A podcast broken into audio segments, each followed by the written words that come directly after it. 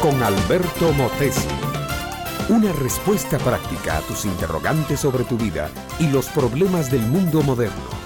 Las pesadas puertas se deslizaron sobre rodines de metal. El chirrido en el piso era espantoso, el eco de las barras de metal chocando contra la pared resonaba en todos los pasillos. Gerardo, con las manos esposadas por gruesas cadenas, era conducido a donde debería pasar el resto de su vida. Su larga cadena de crímenes, robos, drogas, asesinatos y estafas estaba llegando al final. Ahora el único estafado por su propia manera de vivir era él mismo. Su pobre madre, anciana, arrugada, de canas muy blancas y apenas arrastrando los pies, hacía largas jornadas de viaje para verlo tan siquiera una vez al mes. La esposa de Gerardo lo había abandonado por otro hombre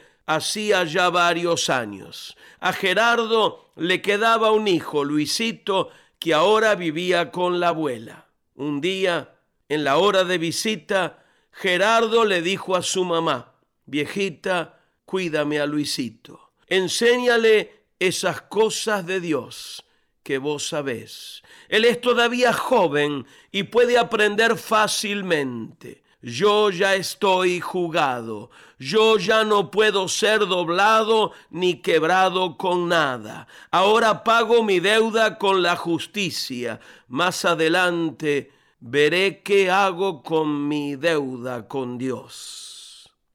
Lamentablemente, ese más adelante no llegó jamás. Esa misma tarde, Gerardo fue encontrado asesinado por otro preso en su misma celda. Pero qué tremenda verdad dijo este hombre preso hablando de su hijito. Es todavía joven y puede aprender fácilmente.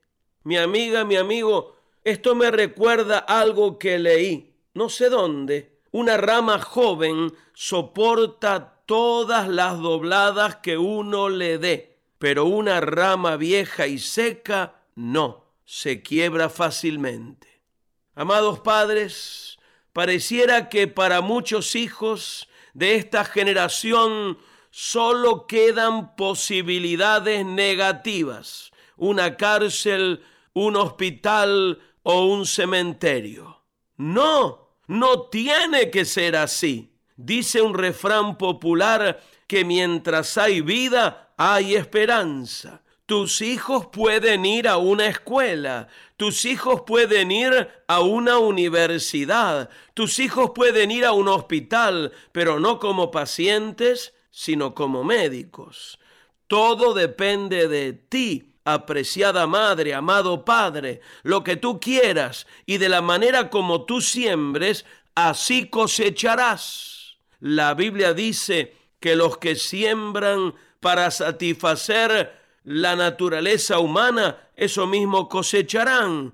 Pero los que siembran para la vida del Espíritu, eso cosecharán. ¿Qué vas a cosechar tú y qué cosecharán tus hijos? Solamente cuando uno siembra bien, cosecha bien. Sembrar bien es tomar la vida así como está y plantarla a los pies de la cruz. Mirar allí al crucificado y rendirse todo a Él para recibir su perdón, su poder, su fuerza, su esperanza. Mi amiga, mi amigo, entrégate a Cristo.